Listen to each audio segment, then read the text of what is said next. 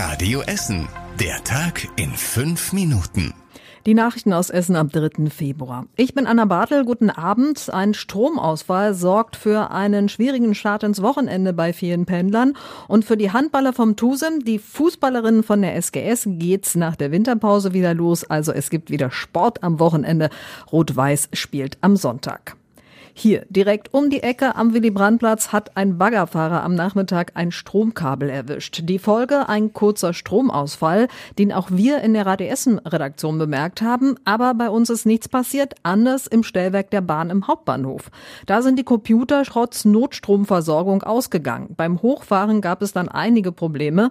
Die Folge für viele Pendler, die ins Wochenende wollten, Verspätungen und einige Züge und S-Bahnen sind ausgefallen, fuhren andere Strecken.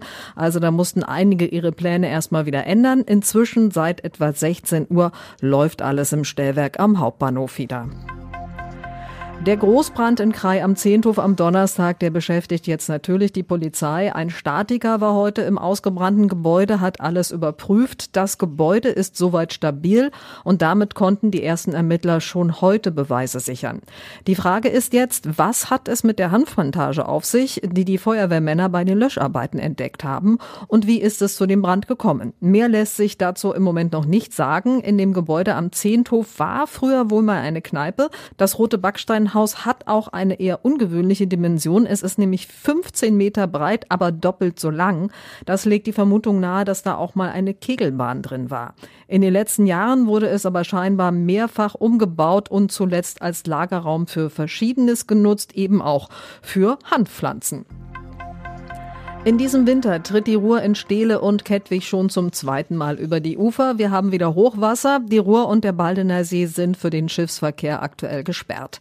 Auch die Ruhrbahn lässt den 159er nicht über die Schwimmbrücke in Burg Altendorf fahren. In Steele stehen die Wege am Ruhrufer wieder unter Wasser und das ist auch in Kettwig so. Der Leinfahrt in Richtung Mülheim ist ab der alten Tuchmacherfabrik weg. In Richtung Werden kommt ihr aber noch am Kettwiger Stausee vorbei und weiter. Der Ruhrverband hält im Moment so viel Wasser wie möglich in den Talsperren zurück, damit die Ruhr nicht noch weiter über die Ufer schwappt.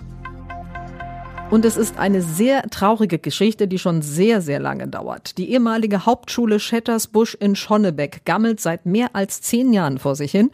Die Stadt will sie jetzt endlich abreißen lassen. Vorher hat sich unser Radio Essen Stadtreporter Kostas Mitzalis die Ruine aber nochmal angesehen. Eingeschlagene Scheiben, Graffitis, Müllgestrüpp hinter einem Bauzaun. Der schäbige Flachbau ist von der Bonifatiostraße kaum zu erkennen, sogar jetzt im Winter, wo die Büsche kaum noch Blätter haben.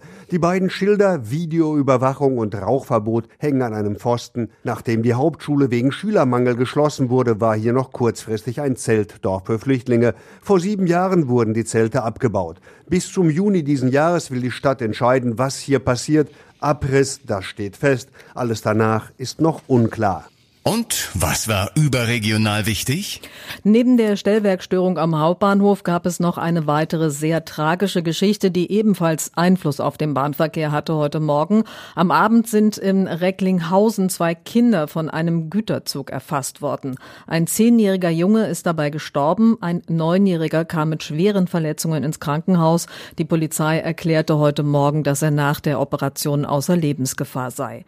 Warum die Kinder auf den Gleisen waren, wird jetzt von der Polizei ermittelt. NRW-Innenminister Herbert Reul war bereits an der Unglücksstelle und sprach von einem großen Drama. Ich kann nur sagen, ich bin total betroffen und sowas lässt einen ja nicht ruhig. Und man kann nur hoffen, dass die Eltern die Kraft haben oder dass viele Menschen hier sind, die den Eltern helfen, über diesen Schicksalsschlag wegzukommen.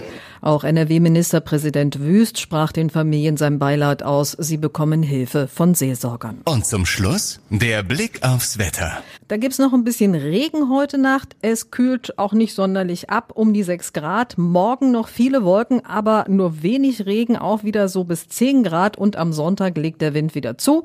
Zuerst noch regnerisch, später aber wieder eher trocken. Und die neue Woche, die startet dann etwas kühler. Das waren die wichtigsten Meldungen aus Essen. Ich wünsche euch einen schönen Abend und ein gutes Wochenende. Das war der Tag in fünf Minuten. Diesen und alle weiteren Radio Essen Podcasts findet ihr auf radioessen.de und überall da, wo es Podcasts gibt.